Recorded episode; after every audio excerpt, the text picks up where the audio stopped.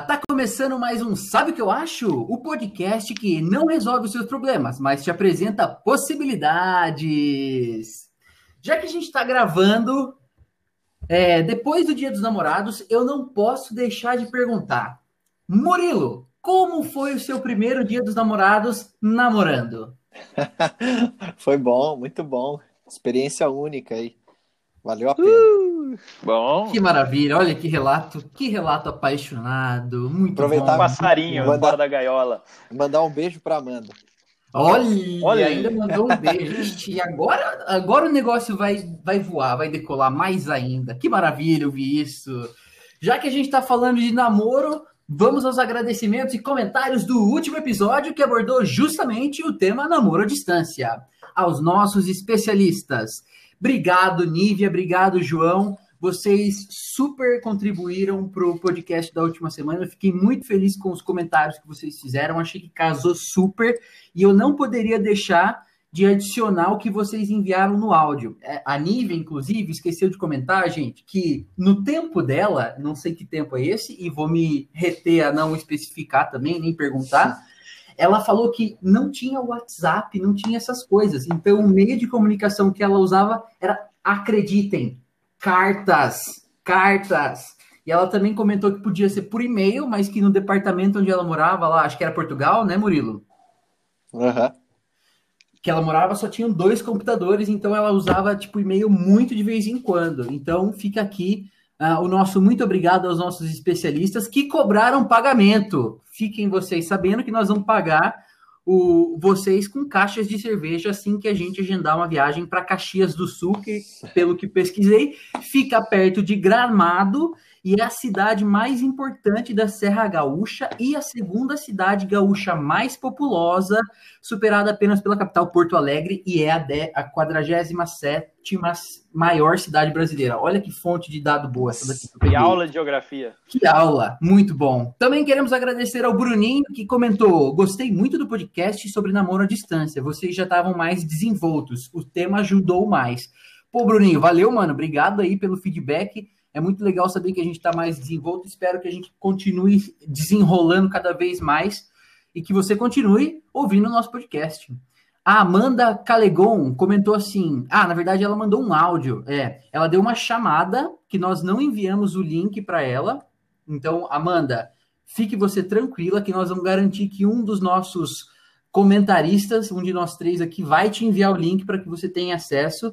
Mas mesmo assim, ela foi até o Instagram, fica aqui a nossa dica, arroba, sabe o que eu acho? O Instagram é onde a gente posta a maior parte dos nossos conteúdos. Na verdade, tudo que você for, quiser saber sobre o nosso podcast vai estar lá. Mas basicamente ela comentou assim: muito, le muito legal, muito bacana a experiência do Alisson, que teve um relacionamento por um ano que morou fora. Toda a visão e aparentemente parece um casal bem maduro e com propósito e direcionamento parecidos.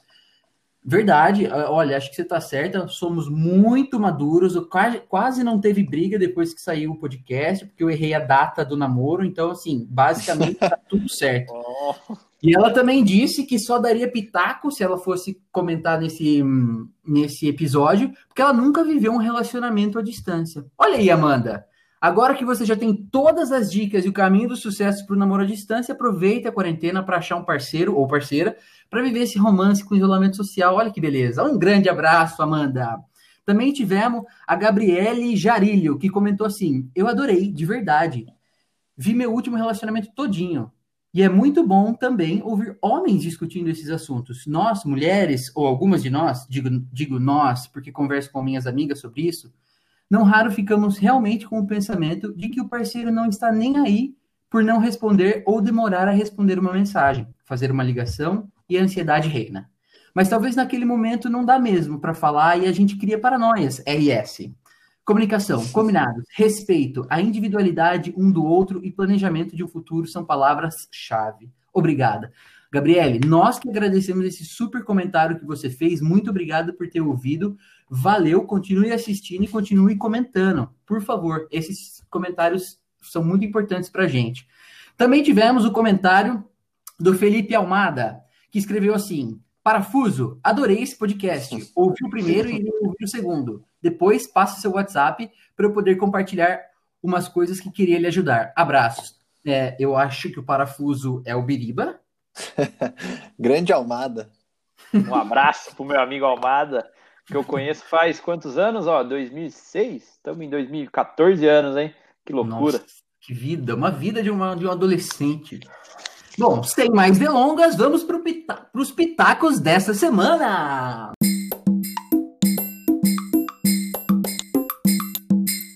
Felipe, eu tô com um problema aqui e eu queria sua ajuda. O que vale mais a pena? Eu troco meu carro ou eu fico sem? Que loucura, hein? Depende, cara. Como tudo na vida. Eu, falando especificamente de você, eu venderia essa bucha aí que você tem. hoje o podcast promete, hein? Hoje, hoje, hoje o tema é quente. Mas vamos lá, cara. Para você saber se você vende, se você compra, se você empresta, se você aluga ou se você não tem carro, você tem que avaliar alguns pontos, cara. Por exemplo, sua rotina, o que, quanto tempo na semana você usa o carro, para onde você costuma ir, quanto você gasta com seu carro no mês. Tudo isso tem que entrar na conta, né? Entendi, entendi. Tá bom, a gente vai discutir um pouco mais sobre isso mais para frente. É, e eu queria começar, então, é, abordando, Murilo, se você puder compartilhar com a gente, é, que aspectos do ponto de vista econômico devem ser avaliados quando a gente está pensando em trocar é, de carro ou ficar sem carro? Você consegue fazer um resumão para a gente do que, que a gente tem que prestar atenção? Ó, tem vários pontos a serem analisados, né? Às vezes a pessoa acha que é só o valor do carro, mas é muito mais do que isso, envolve muito mais coisas. Então, além do preço do carro, você tem que analisar é, o custo do financiamento, se ele for financiado, né? O quanto que você vai pagar de juros dessas parcelas.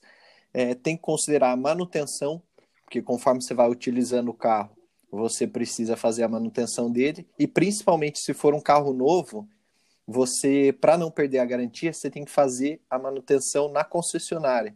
E aí o preço da revisão na concessionária é muito mais caro. Então também tem que ser considerado isso. Além disso, da, da manutenção, tem o custo do seguro, que você tem que pagar todo ano, tem o custo do imposto, que aí tem principalmente o IPVA, né? E que quanto mais novo o carro, mais caro é o IPVA, além também do DPVAT, licenciamento, é, e principalmente também a perda de valor. A gente sabe que hoje, se você comprar um carro zero numa concessionária, a partir do momento que você sai da concessionária, ele já está valendo uns 5, 10% a menos, só pelo fato dele já não ser mais um carro zero, já ser considerado um carro seminovo. É, e aí também tem uma coisa que as pessoas não, não costumam colocar na ponta do lápis, que é o custo de oportunidade. Então, quanto que estaria rendendo o dinheiro que você usaria para comprar o carro se você tivesse investido ele? Então, suponha que hoje um carro popular é, novo está em torno de 40 mil reais. O quanto que esses 40 mil, se eu tivesse investido em algum investimento, me traria de rendimentos? Isso também tem que entrar na conta para você fazer uma análise. Então, resumidamente, esses seriam os principais pontos para você analisar na hora de comprar um carro ou fazer essa avaliação, né, de ter ou não um carro.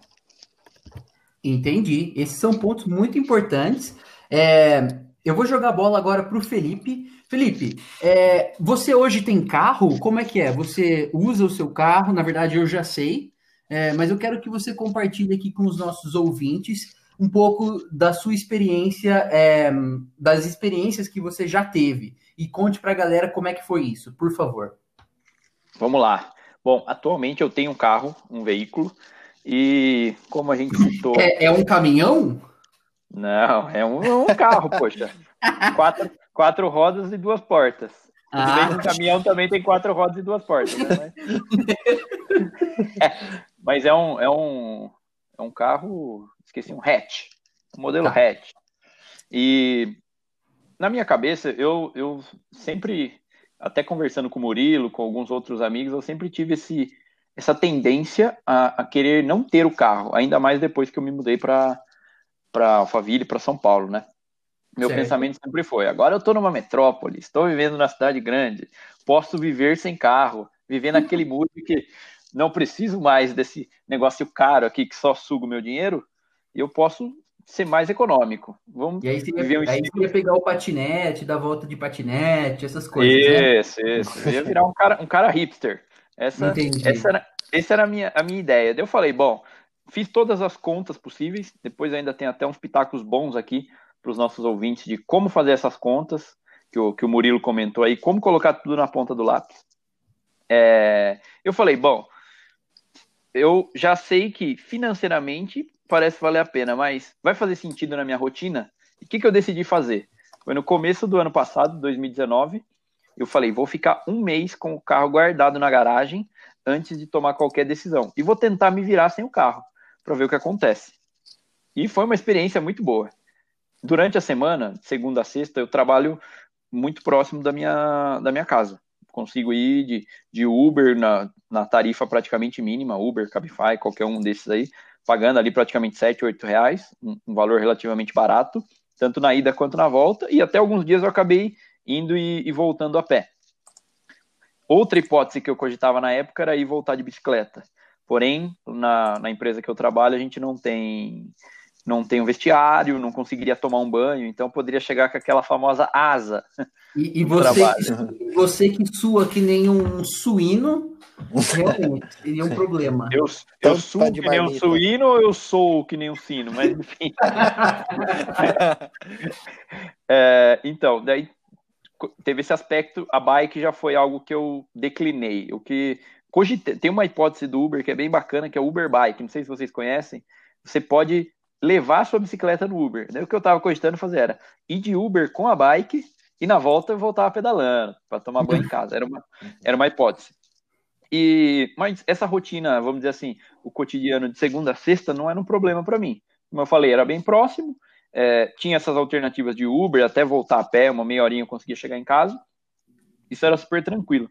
Porém, o que acabou pegando para mim foi a questão de, dos finais de semana. Aos finais de semana eu acabo voltando bastante para minha terra natal aqui no interior, para ver os amigos, ver os familiares tal. E, e de Barueri até a minha cidade aqui no interior, a gente não tem ônibus direto. Não tem da, e da minha casa até o, a linha do trem de Barueri também não é próximo. Eu teria que gastar um pouco mais com Uber e com esse Uber chegar até ir até a rodoviária em São Paulo para pegar um ônibus para voltar para cá. Porém, sexta-feira é sempre é sempre complicado o, o trem, principalmente no horário de retorno, seis, sete horas da noite. E para ajudar, os ônibus de Itatiba são limitados a, até sete e meia da noite que é praticamente o horário que eu saía do trabalho, seis e meia, sete horas. Então ficava muito difícil de eu conseguir voltar por meio de transporte público, que seria uma alternativa para minha cidade, Entendi. uma alternativa mais econômica. Quando eu fui olhar o Uber, é... cada viagem praticamente ficaria na casa de 170, 180 reais por, por trecho. Ou seja, para ir voltar cada final de semana que eu viesse, seria praticamente uns 400 reais aí. Uh, e isso foi o que acabou pegando para mim, tá? então, eu coloquei... a, deixa eu entender um pouco. A, a, a, volta aos finais de semana foi o que, que o que complicou um pouco é, toda essa avaliação que você estava fazendo. Exatamente. Eu até tentei fazer algumas vezes, fiz o trecho, ah, pega, pega o trem, vai para São Paulo, volta para para Itatiba de, de, ônibus. Eu tinha que voltar de ônibus no domingo, que tinha que não tinha toda aquela flexibilidade de horários que o carro me permitia. E no final das contas, quando e teve algumas vezes eu decidi ir voltar de Uber também, eu vi que no final das contas, se eu optasse pela opção mais confortável, nesse caso que era o Uber, é, para mim não valeria a pena financeiramente. Se eu fosse de ônibus, valeria, porém, para eu chegar de ônibus, eu, demoria, eu demoraria praticamente três horas e meia entre sair de Barueri e chegar aqui na minha casa no interior. Quando eu ia de carro, eu fazia esse trajeto em praticamente uma hora. Aqui, aqui, Felipe, eu quero. Aqui, desculpa te interromper, mas aqui eu quero fazer um paralelo com uma prática que o Murilo faz, e eu depois vou voltar a bola para você para perguntar se isso não seria uma solução viável. Murilo, você faz um, um ride sharing, não faz? Nossa, que palavra bonita para. é um inglês desnecessário. Oh, thank you. Chama de carona. É, realmente, eu, eu tenho, como eu moro em São José dos Campos, e aí final de semana eu costumo vir também aqui para a casa dos meus pais, em Itatiba. Então tem um aplicativo chamado BlaBlaCar, e você consegue compartilhar carona. Então, no meu caso, como eu tenho carro também, para baratear os custos da viagem, eu publico lá que eu estou saindo de São José, indo até Itatiba, e aí com isso eu encontro pessoas interessadas é, nesse mesmo trajeto, ou às vezes até num trajeto intermediário, né? Eu já cheguei a dar carona de São José até Atibaia, ou cidades ali que ficam é, no meio, né? Ficam no caminho até Itatiba. E aí com isso eu consigo é, baratear o custo da viagem e também é, as pessoas que estão fazendo essa viagem também fica muito mais barata do que se elas fossem de ônibus ou de algum outro tipo de transporte. Então é uma alternativa que eu uso e que para mim assim vale a pena. É, eu com isso eu consegui achar dois meninos que, que estudam lá em, em São José e são daqui de Itatiba. Então assim eu não preciso hoje nem anunciar mais no BlaBlaCar, eu consigo combinar com eles direto pelo WhatsApp e aí, eventualmente, quando eles não vão, aí eu anuncio lá e tento alguma outra carona. E é bem interessante o aplicativo, porque as pessoas às vezes têm medo é, com relação à segurança, né? Mas o aplicativo, você precisa, para se cadastrar, né, você tem alguns cheques que ele faz de autenticidade. Então, você conecta o seu Facebook, aí ele dá o número de amigos, você envia a sua documentação, e aí ele, ele coloca lá se a pessoa tem a documentação confirmada ou não. E tem também as avaliações. Toda vez que você faz uma carona, ou toda vez que você pega uma carona, tanto o motorista como o passageiro, eles se avaliam e essa avaliação fica disponível em, em formato de, de texto e de nota para que as outras pessoas é, possam tomar como base, como referência na hora que for fechar a carona ou não. Então, assim, eu acho bem bacana o aplicativo, não, você não paga nenhuma taxa, nada para usar ele, e acaba sendo aí uma forma de, de baratear a viagem entre as cidades, principalmente viagens de longa distância. E agora, então, eu devolvo para você, Felipe, da, considerando esse, isso aí o que o Murilo falou, isso, você pensou nisso como alternativa? Você chegou a praticar isso? Como é que foi? Sim, eu até tentei por várias vezes. Eu acho que é, é uma iniciativa super bacana. Não só o BlaBlaCar, mas tem um outro parecido que eu conheço um pessoal do meu trabalho que usa para distâncias mais curtas, que é o Waze Carpool, que é um, um aplicativo também de carona, só que ele acaba pegando para trajetos mais recorrentes. Por exemplo, você vai ao trabalho todo dia e ali você consegue encontrar pessoas que fazem basicamente esse mesmo trajeto que você diariamente. Mesmo conceito aí do, do BlaBlaCar para você usar várias vezes no dia. Eu até cheguei a olhar os dois, os dois aplicativos como alternativa, porém eu acho que onde eu moro, a minha localização especificamente, acabava atrapalhando um pouco, porque de fato eu não encontrava pessoa, seja para ou para dar carona ou para eu conseguir pegar carona também. E outra alternativa que eu estudei na época foi um fretado. Tem um fretado que sai aqui da minha cidade e vai até, vai até Alphaville, porém assim como o ônibus de linha, o horário não se encaixava. Então, para mim, acho que o, nem sempre o que a avaliação financeira que você acaba fazendo, se vale a pena ou não, acaba se encaixando na sua rotina. Eu acho que são essas duas coisas que você tem que pôr na balança. Entendi. Então, aqui na minha decisão de se eu troco meu carro ou se eu fico sem carro, eu tenho que levar em consideração o aspecto financeiro, obviamente, se vai valer a pena, que custos estão atrelados a manter um carro, e aí eu considero tudo isso que o Murilo nos explicou, e, e também a parte do, do conforto, né? É, de, da flexibilidade que eu preciso ter para não ter um carro. É, e acho que esse, então, pelo que eu entendi, é a avaliação que você fez. No final das contas, qual foi sua decisão? Você, comentou que você está com seu carro. Depois desse um mês, o, no seu contexto, dado tudo isso que você explicou, você precisa ter um carro, é isso que eu estou entendendo. Exato. No meu caso, fez sentido. Pela minha rotina, por voltar sempre para a minha cidade, por ter compromissos de final de semana, como por exemplo a banda, que acaba gerando essa necessidade também mas foi apenas eu só consegui ter essa comprovação depois de, de fazer de fato o test drive aí nesse mês, que na verdade não chegou a nem ser um mês, em 20 dias eu já consegui tomar essa, essa decisão. Mas, além disso, Alisson, tem esse aspecto, apesar desse aspecto do, do teste, de você de fato simular essa nova rotina sem o veículo, eu acho que a, a forma de calcular todas essas esses parâmetros que o, que o Murilo sugeriu aí, a gente tem algumas boas ferramentas na internet.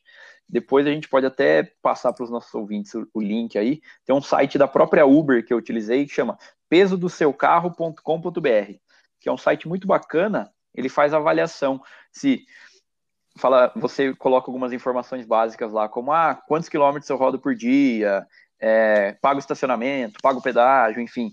E o próprio site faz uma avaliação se, se de fato vale a pena para você ter um carro ou vale a pena andar de Uber.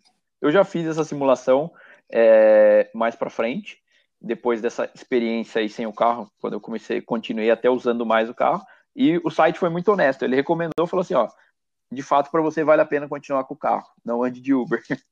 Olha, que, que legal. Que bom que ele dá, dá essa, assim, que a gente, você teve a chance, né? É, exatamente, exatamente. Muito bom. Muito bom. Dicas vão estar no nosso Instagram para como você fazer a conta com todos os aspectos que precisam ser levados em consideração nessa análise de ficar com o seu carro ou de ficar sem carro e também a dica com o link para fazer esse cálculo do Uber que o Felipe comentou. Mas, Felipe, é, quando você comprou o seu carro, e agora já vou mudando um pouco de assunto do ficar sem carro ou trocar de carro, se você fosse trocar de carro, é, e aí você vai precisar comprar um carro novo, nesse caso, que aspecto tem que ser levado em consideração? Bom, quando eu vou comprar um carro novo ou um carro usado, melhor dizendo usado, porque eu nunca comprei um carro zero. Eu sou da eu sou da, da seita dos que compram apenas carro ou usado ou seminovo. Mas isso isso isso por si só já é uma das dicas que acho que você pode comentar um pouco. É, eu também acho, porque como o Murilo comentou, só de você comprar um, um carro zero quilômetro nas concessionárias, ele já acaba só de você retirar ele, ele colocou o pneu, pneuzinho para fora da concessionária, ele já perde um percentual do seu valor. Tem alguns carros que desvalorizam mais, outros desvalorizam menos. Por isso, o meu pitaco, a minha dica é: procure algum carro já usado, de preferência um seminovo. Tudo bem que eu não sigo muito isso, mas é o que eu, os especialistas recomendam. Você procurar um seminovo ali com dois, três anos, que ainda de preferência esteja na garantia eu acho que esse é um, um bom target aí para você comprar, e seja de qualquer tipo de carro. Você está procurando um utilitário, um SUV, um carro hatch, um sedã, enfim, essa, essa característica dele ser seminovo e ainda estar na garantia, hoje em dia se aplica à maioria dos carros, tá? Mas é, outro aspecto que você tem que levar muito em consideração é fazer o pré-compra do veículo. E esse pré-compra, para mim, é uma análise que eu tento fazer olhando dois aspectos. Uma é levar o carro em algum mecânico de confiança, ou se o seu mecânico de confiança não é especialista naquele carro, o que eu fiz no, no meu carro atual, por exemplo, é um carro francês, muito específico, com uma mecânica não muito robusta. Eu levei numa oficina especializada em carros, em carros franceses. Paguei lá uns 100 reais, alguma coisa desse tipo, por essa avaliação, que o cara olhou, olhou o carro para mim e falou, não, de fato, o carro tá bom, pode comprar, tal. E além disso, outra avaliação de pré-compra que é possível fazer é a é ver o histórico do carro, se ele já teve algum sinistro, se ele já teve uma batida, foi carro de leilão, enfim. Isso já tem alguns sites na internet que a gente também vai deixar no link do post para vocês, que apenas com o número do chassi do carro ou a placa, vocês já conseguem fazer esse check. Já aparece fotos do carro, ver se ele já constou em algum leilão, já foi batido, enfim. Que eu acho que são dois, duas coisas bem relevantes para você avaliar se a mecânica do carro tá boa e se ele tem, teve algum problema estrutural mais, é, mais impactante. Entendi. Bom, sempre vai vir aquela pessoa e vai argumentar assim: ah, mas comprar o carro zero é muito melhor porque você tem ele na garantia e ele não dá problema e você só vai precisar trocar ah, os componentes depois e não sei o quê. Murilo, eu queria que você rebatesse, ou, de, ou melhor, rebatesse não, que você desse a sua opinião, o seu pitaco sincero para esse tipo de comentário. Ah, eu, eu tenho, eu compartilho da mesma opinião que o, que o Felipe aí, né, de, de comprar carro usado, né, o seminovo, que já, você já tem essa desvalorização aí, já está inclusa no preço. Mas eu acho que assim, de repente, cara, uma pessoa que não tem problema com que dinheiro não é problema para ela, ou uma pessoa que, sei lá, o cara já é aposentado, é, não quer problema, sabe, não quer ficar pesquisando, não quer ficar indo atrás de histórico do carro, aí vai lá na concessionária e compra um carro zero, entendeu? Eu acho que se a pessoa tiver essa. Eh, se o dinheiro não for um problema para ela, né, e ela não quiser ter essa dor de cabeça, é um custo de oportunidade, né? Você pode achar um carro bom se você pesquisar bastante, né, um carro usado, seminovo, ou então, se você não, não quer fazer essa pesquisa, não quer esquentar a cabeça, você vai lá e paga um carro zero. Acho que esse é o, custo de oportunidade que a gente chama, né? É você avaliar é, as opções e aí você abre mão de algo em troca de daquilo que você quer, né? Você abre mão de talvez um carro mais barato, um carro que seja de qualidade, seja bom, porque você não quer gastar tempo pesquisando e aí consequentemente você paga um pouquinho a mais por um carro zero, um carro que você tem certeza que é, tá novo, sem nenhuma batida, sem nenhum sinistro eu acho que é o, um argumento aí a ser levado em conta para quem quer comprar um carro zero. Entendi. Biriba, Felipe, qual pois é o não? caminho em passos? Que passos eu tenho que fazer para comprar um bom carro? Que site eu tenho que usar? É, o que, que eu tenho que fazer? Me fala, me descreve o passo a passo de forma bem lógica. O que, como que você faz para comprar um carro novo?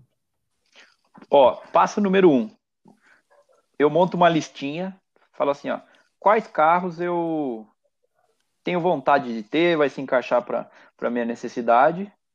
Com essa lista em mãos, passo número dois, começa a procurar os carros no nos sites de busca de veículos. Tem alguns sites muito bons, conhecidos por aí, Web Motors, o LX, o próprio Mercado Livre, no Marketplace do Facebook, você consegue achar boas opções. E, e, depois são opções que servem também no tópico da venda, tá?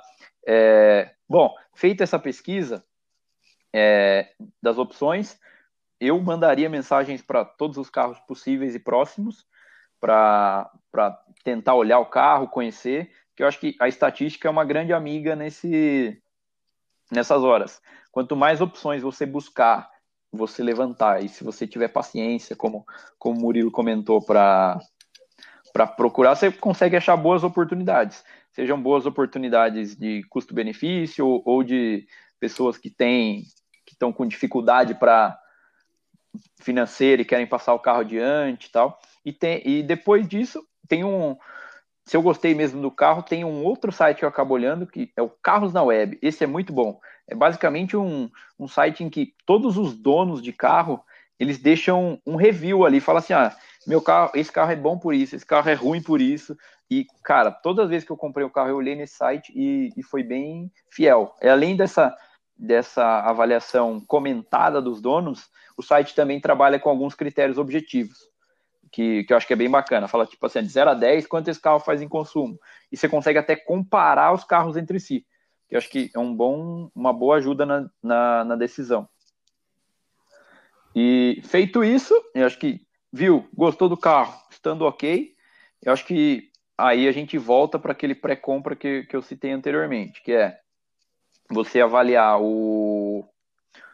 Se avaliar se ele teve passagem por leilão, se ele, a mecânica está ok, e para finalizar, a cereja do bolo é o quê? Fazer uma cotação de seguro prévia. Tem alguns sites que já fazem isso online também, como o Smart, o Bidu, tem algumas corretoras online. Ou se você não quiser fazer pelo site, eu posso te indicar a minha corretora particular que tem um preço muito bom. Olha, fazendo jabá para e muito é... bom. Pode deixar aí no, no link também. Olha, daqui a pouco a gente vai ficar com um podcast patrocinado, se eu estou bem entendendo isso aqui, meus ouvintes. Que maravilha. E Murilo, você tem mais algum comentário para complementar a parte da compra Então, eu tenho um comentário só. Eu não tenho muita experiência de comprar carros, né? Que eu só tive dois carros. Um era da minha irmã, então, assim, praticamente não teve muito problema para comprar dela. E o outro que eu tive, né, que foi o único que eu comprei, é uma da uma um pitaco, né, uma dica, dica que eu dou é quando você vai fazer a transferência, que aí você pega o documento do carro e leva lá no cartório, é sempre bom você tirar um, uma cópia autenticada, tanto do documento do carro que você está tá vendendo, né? Que no meu caso foi uma troca. Então, tanto do carro que eu estava dando para o cara, e aí depois você vai ter a cópia também do, do seu documento. Porque o que acontece? Se tiver alguma multa, se tiver algum problema depois, que a gente sabe que às vezes a multa ela demora alguns meses para chegar, você tem um comprovante de, aquele, de que aquele carro não era seu é, na data em que a multa foi emitida. Então é meio que um, uma proteção que você faz aí na hora que você está comprando o carro, para que coisas do passado desse carro é, você não tenha que pagar. E aí, quando você faz a cópia autenticada daquele documento, você tem inclusive os dados da pessoa que era proprietária do carro. Então, na hora que vem uma multa, por exemplo, você pode é, redirecionar essa multa com os dados para a pessoa que era a proprietária na época. Entendi, muito bom. Bom, já que a gente falou de como fazer a compra do seu carro, nada mais justo do que a gente falar também sobre como fazer a venda do seu carro. E para isso, eu vou começar falando do que eu julgo qual é o meu pitaco na hora de fazer uma boa venda. Bom, Basicamente, depois que você decidiu, tomou a decisão, esse carro já não me pertence mais, eu quero algo novo, ou eu quero ficar sem carro, tá na hora de, faz, de você fazer o papel de vendedor, encarnar o cara que vai conseguir fazer a melhor venda e conseguir o máximo de dinheiro pelo seu carro. A gente sabe que existem alguns aspectos que precisam ser levados em consideração, como por exemplo a venda particular ou a venda para uma concessionária ou para uma loja que, que comercializa veículos. Dependendo de quem e para quem você for vender, você tem que levar algumas coisas em consideração.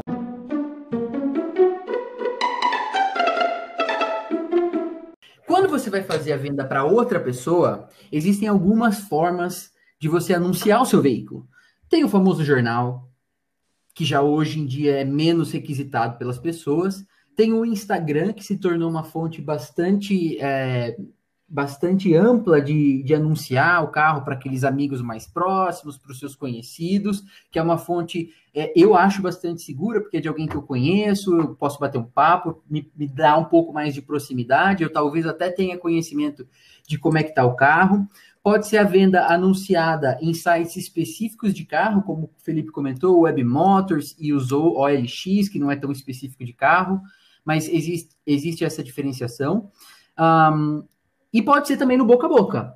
Ou então no Facebook, no Mercado Livre, todas essas plataformas online de venda de carro. Bom, o que eu acho que em qualquer uma dessas situações, algumas coisas que você precisa garantir. Invista nas imagens e capriche nas fotos. Essas dicas, inclusive, são da Quatro Rodas.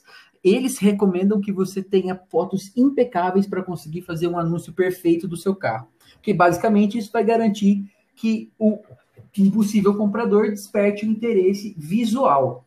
Mas não somente isso. O interesse visual, que vai ser a partir de fotos boas do lado de fora, do interior, inclusive da quilometragem do carro, o câmbio para mostrar se é automático ou não, capriche um pouco nos ângulos da foto para dar uma perspectiva do carro, se tiver teto solar, fotografa com teto solar aberto. Isso tudo ajuda a criar valor. Uma boa imagem, com certeza, é, cria a percepção no comprador de que aquele carro está bem conservado. Então, garanta que você leve para lavar, passa o pretinho na roda, coloca o tapetinho de que foi lavado. Tudo isso vai garantir que você consiga maximizar o valor do seu carro através das fotos. Mas tão importante quanto as fotos, se você está fazendo um anúncio online do seu carro e tem espaço para isso, é que você capriche na descrição do carro. É importante que você coloque todos os detalhes que o seu carro tem, se você é o único dono, se você é o segundo dono. Capriche um pouco na descrição. É o famoso copywriting, né?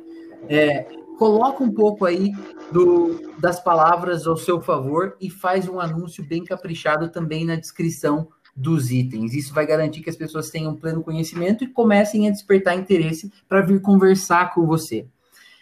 Bom, esses comentários são basicamente os comentários que a gente fala para valorizar o seu carro, mas é importante garantir que o seu preço esteja alinhado com o mercado. Não adianta você querer vender um carro é, que no mercado tem um valor específico, vamos chutar, de 50 mil, não adianta que você querer pedir 60 mil, mesmo que o seu carro esteja super valorizado, esteja impecável. Bom, você é o dono do carro, você consegue fazer o que você quiser com o preço.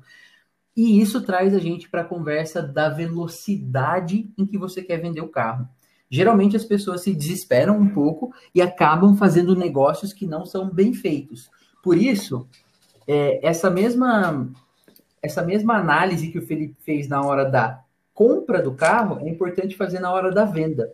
Eu estabeleceria um preço, um preço limite do qual eu não posso é, abaixar, e aquilo seria a minha margem limite de negociação.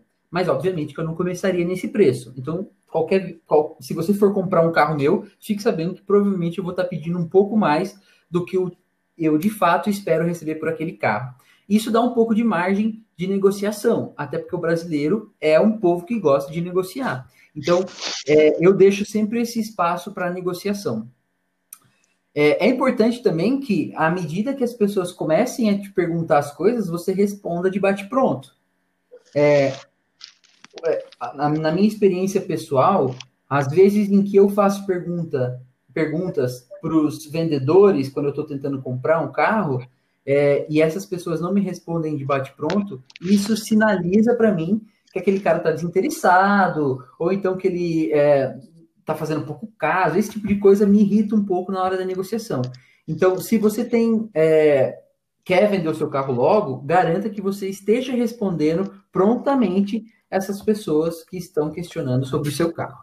Bom, basicamente é, é, isso que eu dou de dicas. Vale sempre falar sobre fazer uma revisão do seu carro. E, embora, é, embora você vá gastar um pouco com isso, isso garante que a sua venda seja executada da melhor forma possível. E isso também pode ser usado como um argumento para o comprador. Ó, esse carro foi revisado, estão aqui os, as documentações de revisão. Descreve se o pneu foi trocado ou não. Isso é muito importante porque mostra é, um pouco do valor do carro. E Bom, e eu acho que essas são algumas das dicas que eu daria se você fosse vender o seu carro hoje. Murilo, você tem alguma dica é, em como fazer a venda ou que, que, que, pontos você colocaria adicionais a isso que eu falei na hora de vender o carro? Ah, eu acho que foi perfeito aí. Eu, eu, eu só acho que, como diz o, o nome do programa, né? Eu só acho que as pessoas têm que ser sinceras, cara quanto mais sinceridade, por mais que o seu carro é, tenha algum defeito, tal, seja sincero, abra, é, a, a, seja sincero ao ponto de falar os problemas que ele tem também, né? Porque você tenta ficar maquiando, cara, aí depois que você vende o carro, dá algum problema, aí o cara vai vir atrás, acaba virando uma bola de neve. Então acho que a sinceridade na, na hora que você for vender também conta muito. Excelente ponto, isso é bem verdade, né? É, falar um pouco, falar. Até porque isso é uma questão, ou isso pode ser uma questão de segurança, né? A gente está fazendo uma venda para alguém que não tem tanta experiência e sabe-se lá, seu carro está com problema no freio e você não avisa a pessoa sobre isso, isso é mega. Tem, uma consequência bastante grande, uh, essa. Você não contar para a pessoa sobre isso, né? Mas aí também casa um pouco das dicas que o Felipe deu para o comprador fazer, né? Avaliar, buscar, levar no mecânico. Mas, de qualquer forma, é, vale a pena ser sincero, na minha opinião. Eu concordo com você, é, Murilo. Felipe, que outra dica você daria na hora de fazer a venda? Cara, tem uma, uma máxima aí que o, o dito popular nos fala é que ah, você tem que comprar carro tal porque é mais fácil de vender, carro tal é mais fácil de vender, aquele outro é mais difícil. Só que para mim isso é uma informação que não faz muito sentido. Porque, ó, pensa comigo. O famoso o Toyota, o Honda, carro bom de vender. Se, ele, se, o carro é bom de vender, ele é difícil de comprar, não é? Sim. Por quê? É difícil de comprar. Você vai pagar mais, você não vai conseguir desconto, é concorrido, vai ter muita gente olhando. E o carro que é ruim de vender, é o famoso, ele é fácil de comprar. Por quê? Você vai conseguir mais desconto, vai ter menos pessoa procurando. Ou seja, no final das contas, para mim as duas coisas se equilibram. A única coisa que você acho que não a gente não consegue mensurar muito é a necessidade de liquidez com esses, com esses dois tipos de carro. O carro com, que vende mais fácil e um carro que vem de, de um que é mais difícil de você vender. Se você precisar de um dinheiro urgente e tal, então a minha recomendação seria compre um carro que seja mais fácil de vender, porque se você precisar, na emergência você vende logo. Mas, se você não tem essa necessidade de liquidez, é, quando for vender, pode ter um pouco de calma, de tempo, de paciência.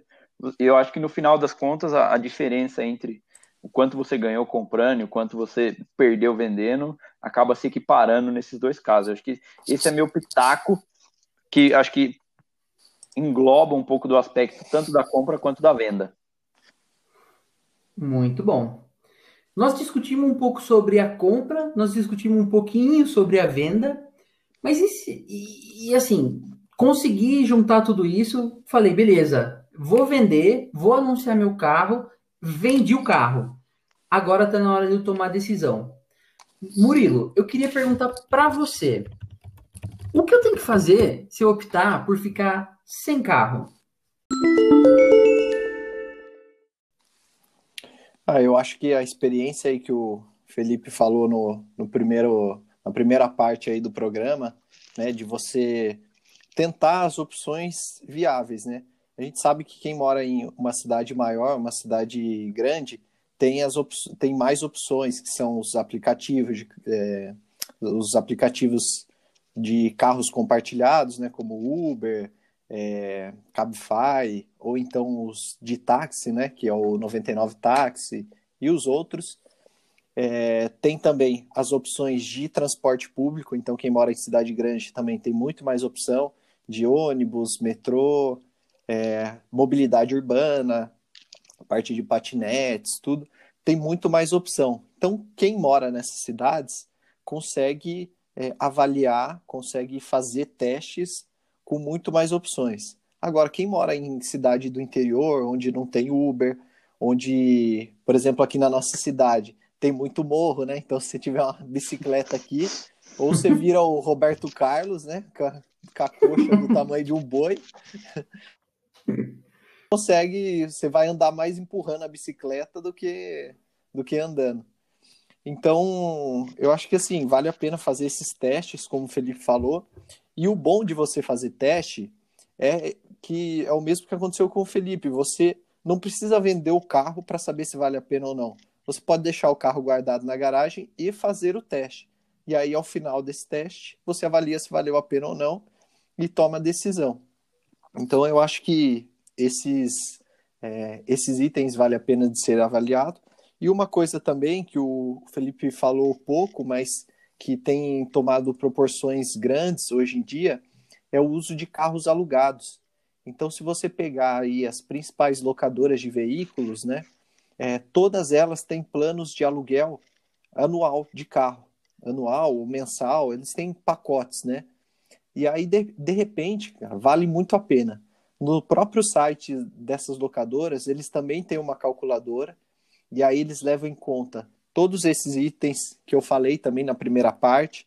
Então, eles avaliam é, o custo de manutenção, custo de oportunidade, seguro. Por quê? A principal benefício deles é que você vai ter um carro zero todo ano, né? Supondo que você assine um pacote anual. Então, todo ano você vai trocar o carro que você está, pagando uma mensalidade, é lógico, né? É, você tem proteção 24 horas, então você não precisa pagar o seguro porque isso está incluso nesse pacote. Toda a documentação está inclusa. É, e além disso, você tem toda a assistência deles, né? De, de troca, de manutenção. Você consegue essa assistência muito mais fácil andando num carro zero. Então, acho que uma, uma oportunidade aí que vem sendo cada vez mais viável é o aluguel de carros. Então, quem está fazendo essa avaliação, vale a pena entrar lá, dá uma olhada nesses cálculos que tem no próprio site e também colocar mais essa opção na análise. Dá para fazer essa avaliação considerando quanto você teria de rendimento aplicando esse dinheiro e qual seria, obviamente, a liquidez que você teria com isso, versus quanto você quanto custaria você alugar um carro. Às vezes o rendimento que você tem é o suficiente para pagar, por exemplo, o, o aluguel do carro, quem sabe. Então essa é uma análise muito boa de ser feita. Eu quero jogar agora a bola para o Felipe, que provavelmente vai ter mais algum pitaco para nos dar sobre como é viver sem carro ou o que fazer para viver sem carro.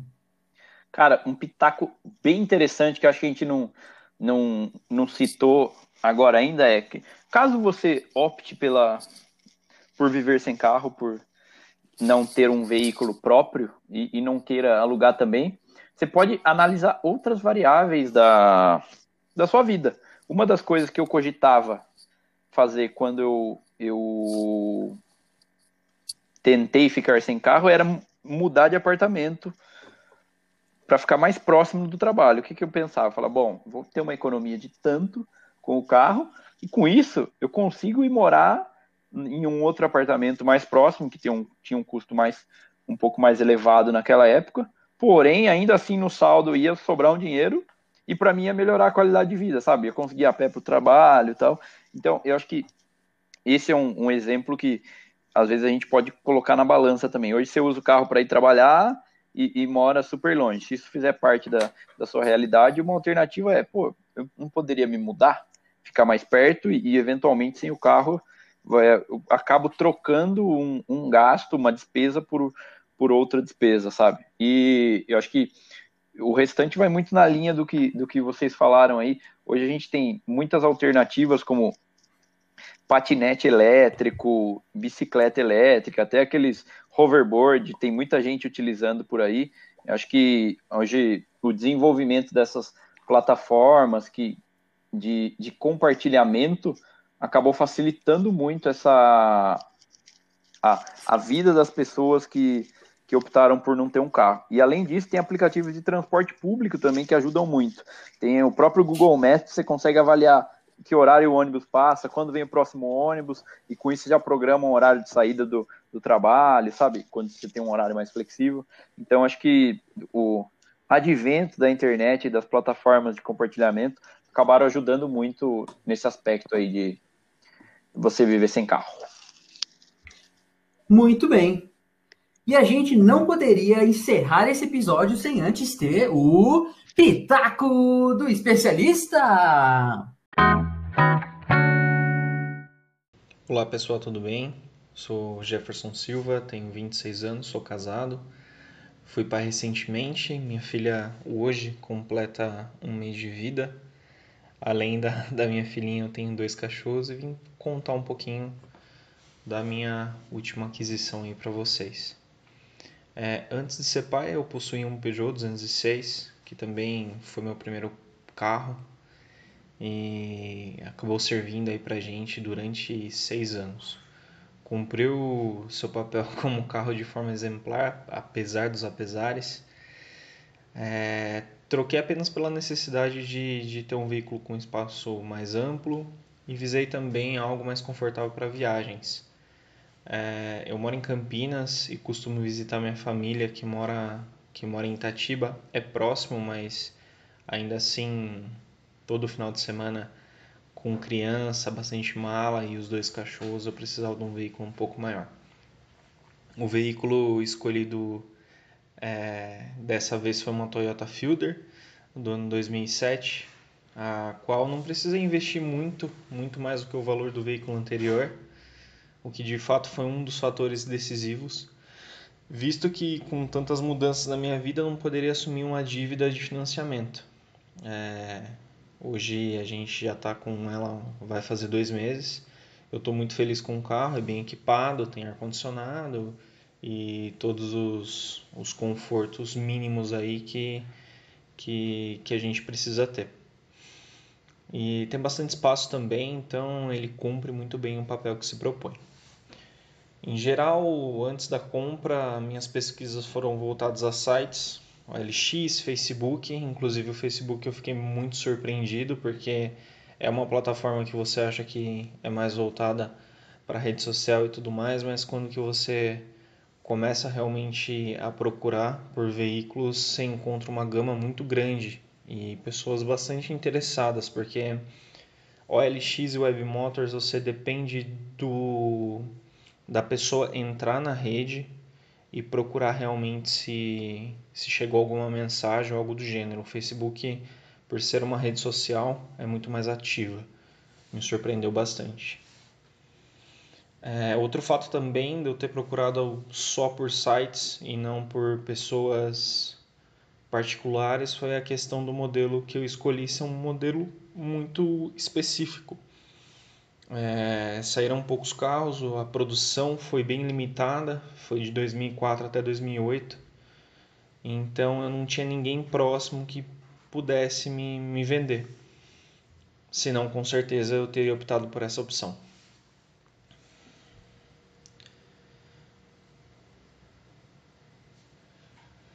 É, eu sou entusiasta do mundo automotivo, não é de hoje. Quem me conhece sabe que, que eu gosto muito desse mundo e no meu dia a dia é bem comum que, que eu veja review de carro no YouTube, sempre procurando desde canais de oficinas que indicam carros confiáveis, vídeo de relato de opinião de, do, de dono. E antes mesmo de fechar negócio, mesmo tendo certeza do carro que, que eu encontrei, eu sempre levo no mecânico, já tendo a, a certeza que se o carro não for zero quilômetro, ele vai necessitar de uma manutenção.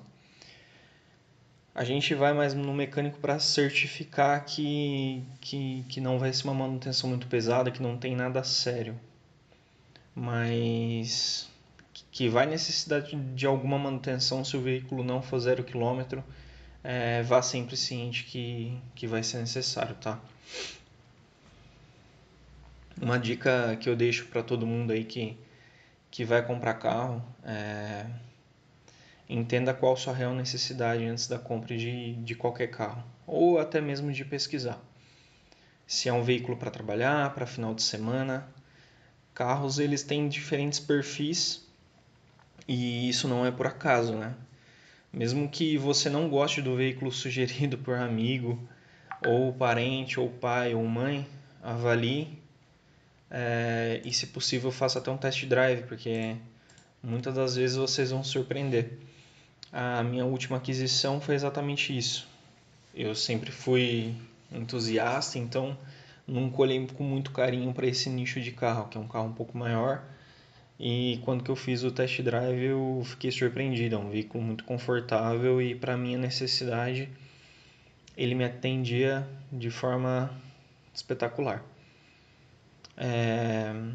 Outra dica que eu deixo também é, mesmo que passe muito tempo, eu vejo muitos amigos aí que têm 50 mil reais para investir num carro e vai lá e investe num carro que no seu lançamento custou 150 mil e depois fica surpreendido com a manutenção. Então, mesmo que, que o carro custou.